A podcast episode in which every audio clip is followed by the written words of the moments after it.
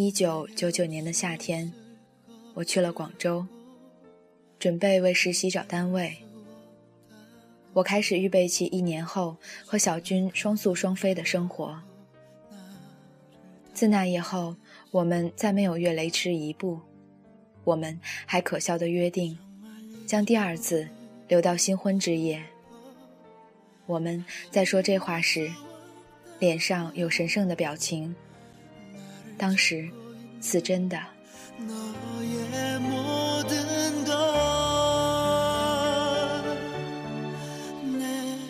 我在广州的日子里很是失意，我没料到广州工作如此难找，短工一般都要会粤语，而我不会，我会流利的普通话和恶狠狠的武汉话，就是不会粤语。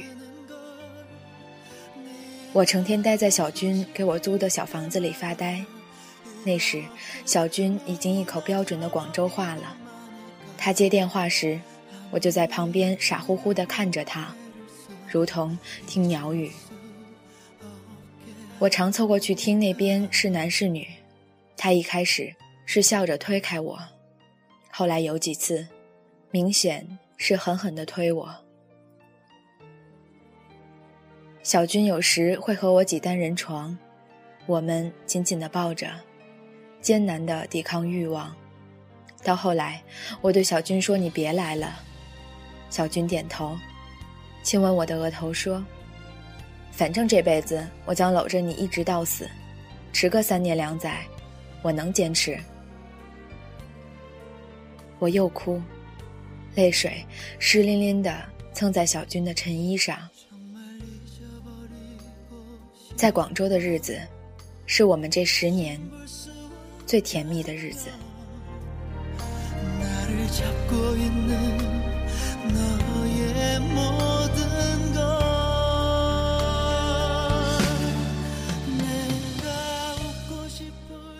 每天下班后，小军就拎着三两颗青菜和一点熟食回来，系着围裙给我做饭。我在他身后，看着高高大大的他。忙碌的身影，就想哭。我一哭就不吃饭，他就敲着饭盆唱。话说那个人是铁，饭是钢啊，那个一顿不吃饿得慌啊。直到我咧嘴一笑，他适时的递过来食物。我们红着眼睛看对方，狼吞虎咽的吃饭，然后亲吻。我迷恋他的嘴唇。他迷恋我的眼睛和我的脖子。有时我们走着走着路，我就停下来对他说：“小军，我想你。”他就搂着我吻我的眼睫毛。裂缝也在这期间出现。我一直没有找到工作，我空有抱负和自以为是的才华，却没有施展的地方。眼看着我在广州待了快一个月了，我是个很自负的女人，我受不了这种悠闲，受不了这种没着没落的感觉。小军对我说：“没事的，他可以养活我。他在摩托罗拉实习，而且颇有人缘，常有同事邀他聚会。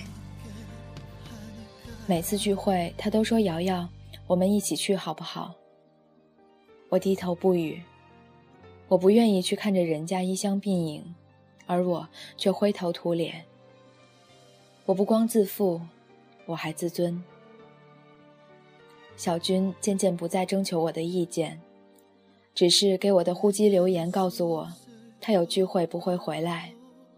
有好几次，小军都是很晚才回来，浑身酒气，躺在我身边呼呼大睡。他不知道。其实，我根本就没睡着。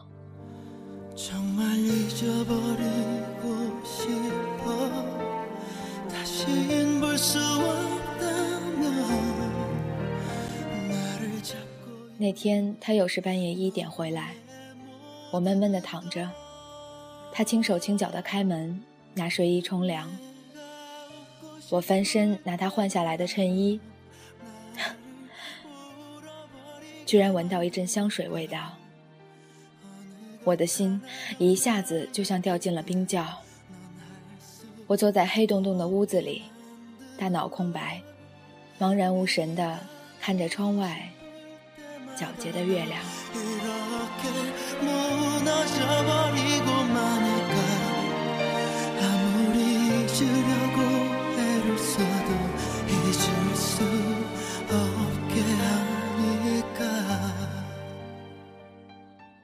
小军从卫生间出来，摸黑到床上，可能是没摸到我，就轻轻的喊：“沈瑶。”我在黑暗的沙发角落不吱声，他又叫：“沈瑶，你别闹了，屋子黑，你小心绊一下。”说着就去摸灯绳。当时我适应了黑暗，我看见他的身影在移动。我站起来，跑过去，狠狠地推了他一下，他没站住，摔倒在地上。他以为我和他开玩笑，笑着爬起来拉亮了电灯，看见我蓬头垢面的站在屋子中间，泪水汩汩地往外涌。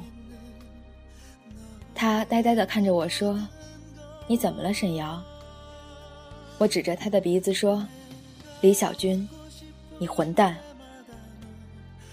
他过来想把我抱起来，我一脚踢过去，自己却摔倒在地上。他说：“你怎么了，瑶瑶？”我站起来，像头母狼一样扑向他，我抓他咬他，他站着不动，任我发泄。直到最后，我终于累了，倒在床上沉沉睡去。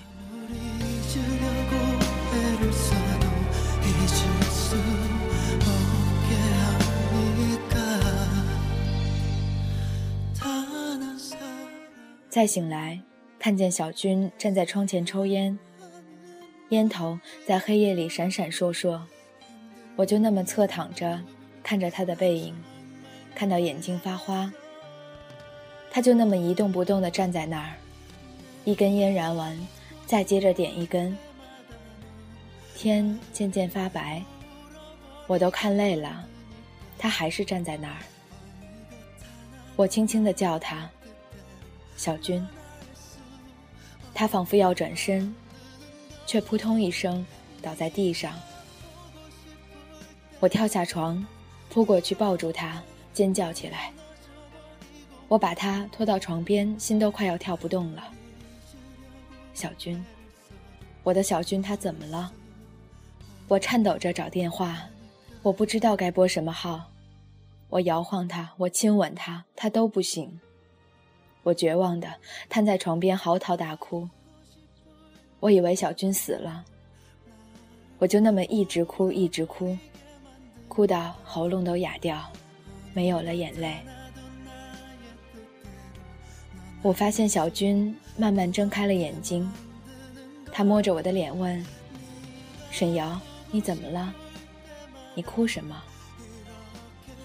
我哑着嗓子说：“小军。”我以为你死了，小军疲惫的笑。我只是累了，我就是想睡。我爬到床上，钻进小军的臂弯，蛇一样缠在他身上。他轻拍我的肩，渐渐的又睡过去。